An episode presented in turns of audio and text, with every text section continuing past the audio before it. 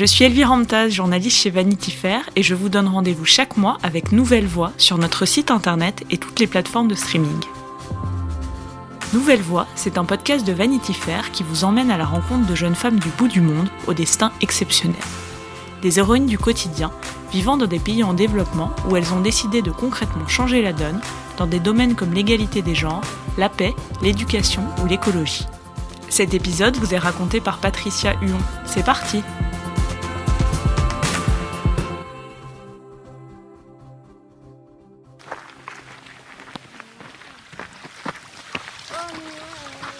L'activisme n'est pas réservé aux idéalistes. Hadija Jabiri en est la preuve. Mon nom est Hadija Jabiri. J'ai 30 ans et je viens de Tanzanie. Je suis une businesswoman. Je dirige une société qui s'appelle Jibri Business Solutions et qui exporte des fruits et des légumes.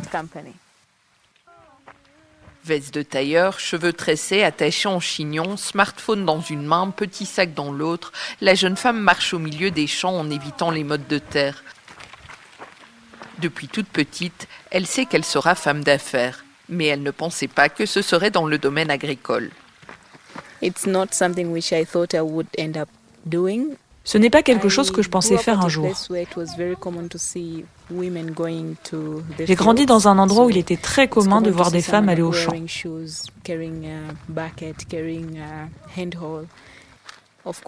Évidemment, en grandissant dans un pays comme la Tanzanie, on a envie d'avoir une vie luxueuse. Donc on croit en l'éducation, au fait d'aller à l'université de faire des bonnes études pour obtenir un bon travail. C'est-à-dire un travail dans lequel on a un bureau climatisé et qui nous permet de ne pas aller au champ.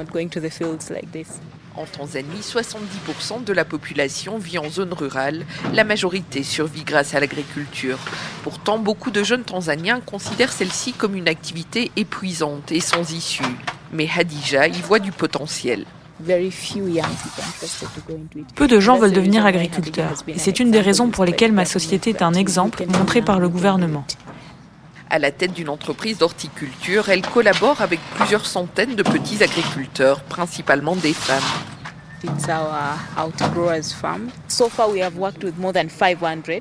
Jusque-là, nous avons travaillé avec plus de 500 petits producteurs dans différents villages. Nous nous engageons avec eux et nous nous assurons qu'ils fassent pousser des légumes correspondant aux standards internationaux. Nous les soutenons financièrement et nous introduisons des nouvelles cultures comme les haricots verts ou les pois manchots. Ce sont des variétés que nous pouvons faire pousser toute l'année, pas uniquement pour les consommer localement, mais également les exporter dans d'autres pays des légumes qui finiront sur les étagères de supermarchés en Europe. Hadija est jeune, bosseuse, dynamique, elle décroche plusieurs financements et emploie désormais une trentaine de personnes à temps plein.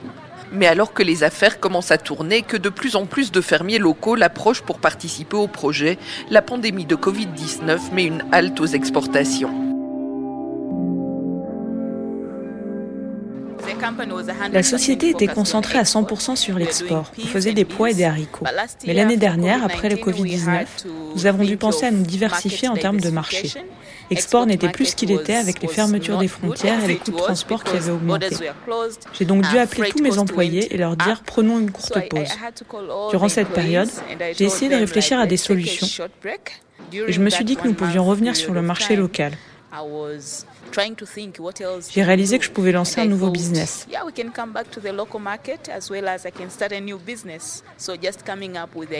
Les employés ont questionné cette nouvelle idée, se demandant s'ils auraient bien du travail. C'est pourtant un autre succès. Dans son entrepôt, Hadija se lance alors dans le processus de maturation de bananes cultivées dans une autre région du pays et leur distribution sur le marché local. En Tanzanie, nous n'avons pas la culture d'acheter des légumes au supermarché. C'est réservé aux gens des classes sociales supérieures. La majorité des gens achètent leurs fruits et leurs légumes à des vendeuses de rue. Les femmes vendeuses vont dans les fermes le matin pour les acheter. Nous leur livrons des avocats et des bananes directement sur leur lieu de vente.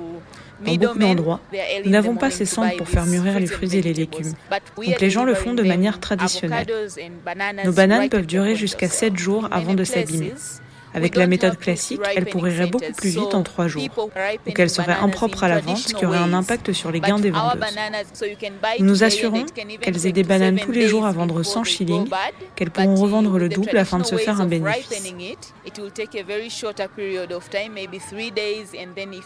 Je me suis lancée dans le business parce que je voulais être économiquement stable, m'aider moi-même et aider ma famille. Mais maintenant, une des choses que j'aime le plus dans ce que je fais, c'est le fait de pouvoir aider ma communauté.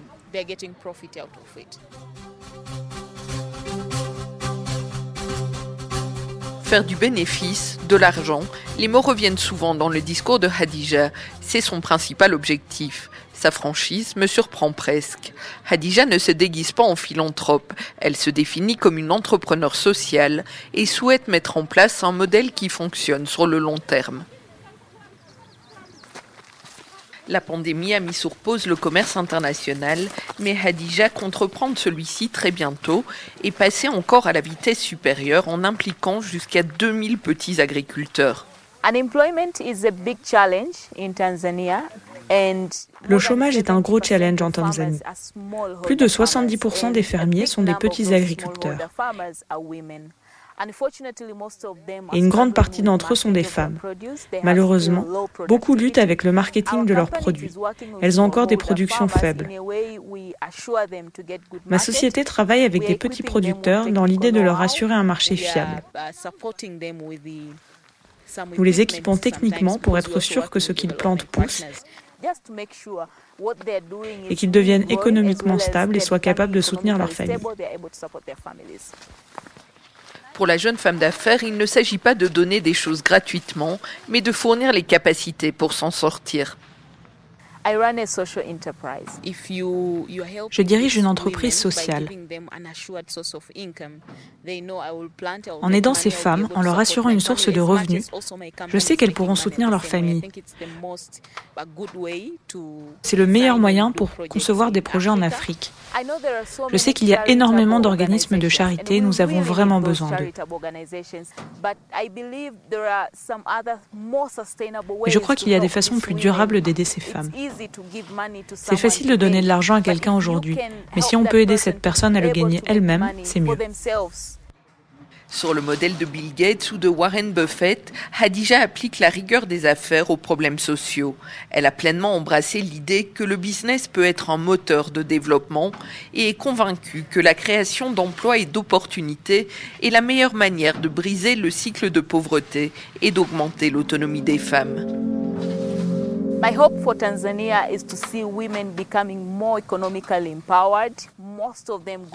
Mon espoir pour la Tanzanie est de voir les femmes plus indépendantes financièrement et que de plus en plus d'entre elles prennent des positions de pouvoir, qu'elles prennent des décisions et soient libérées des violences de genre, surtout celles qui sont causées par le fait qu'elles ne soient pas autonomes financièrement. L'autonomie financière ne stoppe pas les violences domestiques, Hadija en est consciente, mais elle peut contribuer à la reconstruction de celles qui les ont fuies.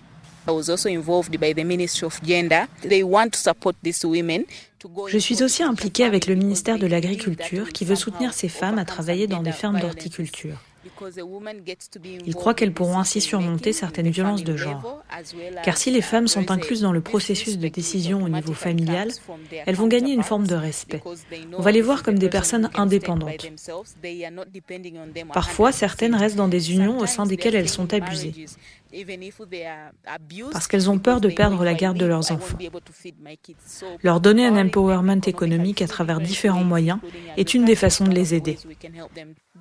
La manière la plus durable de rendre ces femmes fortes, c'est à travers le business.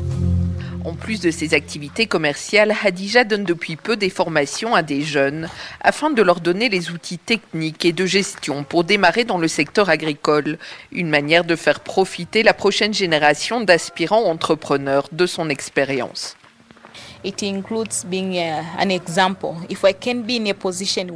Cela inclut le fait d'être un exemple. Si je peux être à une position où je peux motiver les gens qui ne croient pas qu'ils vont y arriver, je peux leur montrer la voie, montrer aux jeunes gens qui commencent dans l'agriculture notre succès. Young women specifically like what are the challenges you have been facing when you are a woman? I am a mom i have mother. C'est aussi encourager spécifiquement les jeunes femmes en leur montrant que l'on peut faire face à des obstacles. je suis une mère j'ai des responsabilités. je suis la CEO d'une société. parfois je me sens coupable mais je sais qu'il faut faire des sacrifices